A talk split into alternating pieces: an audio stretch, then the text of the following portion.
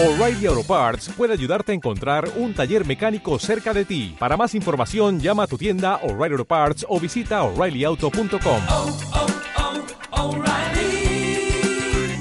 oh, Parts. Podcast Los Tres Amigos. Pues en esta nueva crítica en caliente hablaremos de Science Fiction Volume 1 de Osiris Child, eh, un film de ciencia ficción que se ha podido ver en el Festival de Sitges. Eh, esta peli, eh, como, he dicho, es de ciencia ficción eh, y es australiana.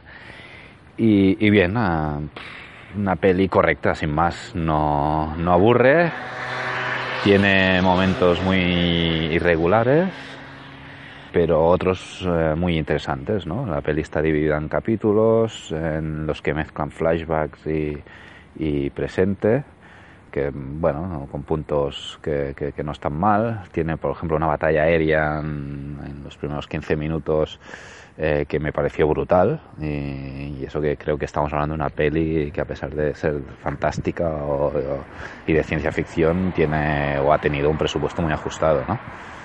Eh, por otra parte, los dos protas son fatales, ¿no? No tienen, tienen cero carisma. Uno de ellos es Kenan Lance, este actor eh, que creo que también es australiano, eh, que hemos podido ver eh, en el último, o uno de los últimos films de Rennie Harlin, eh, que era una especie de pseudo 300 con toques peplum también, una bazofia de peli.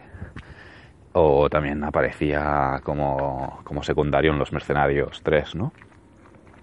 Pues eso, los protas fatal. Y la historia, pues ya lo hemos visto, ¿no? Una historia trillada, ¿no? Llegar de un punto A a un punto B en un tiempo límite. Y ya está. Lo único interesante es la realización y esta división por capítulos que aporta, aporta bagaje a uno de los personajes principales, ¿no? En definitiva, bueno, he salido de verla que no, que no, que no, no me ha aburrido, pero no la voy a olvidar mañana probablemente esta peli, no, no me voy a acordar de ella. Así que esto, irregular. Los Tres Amigos.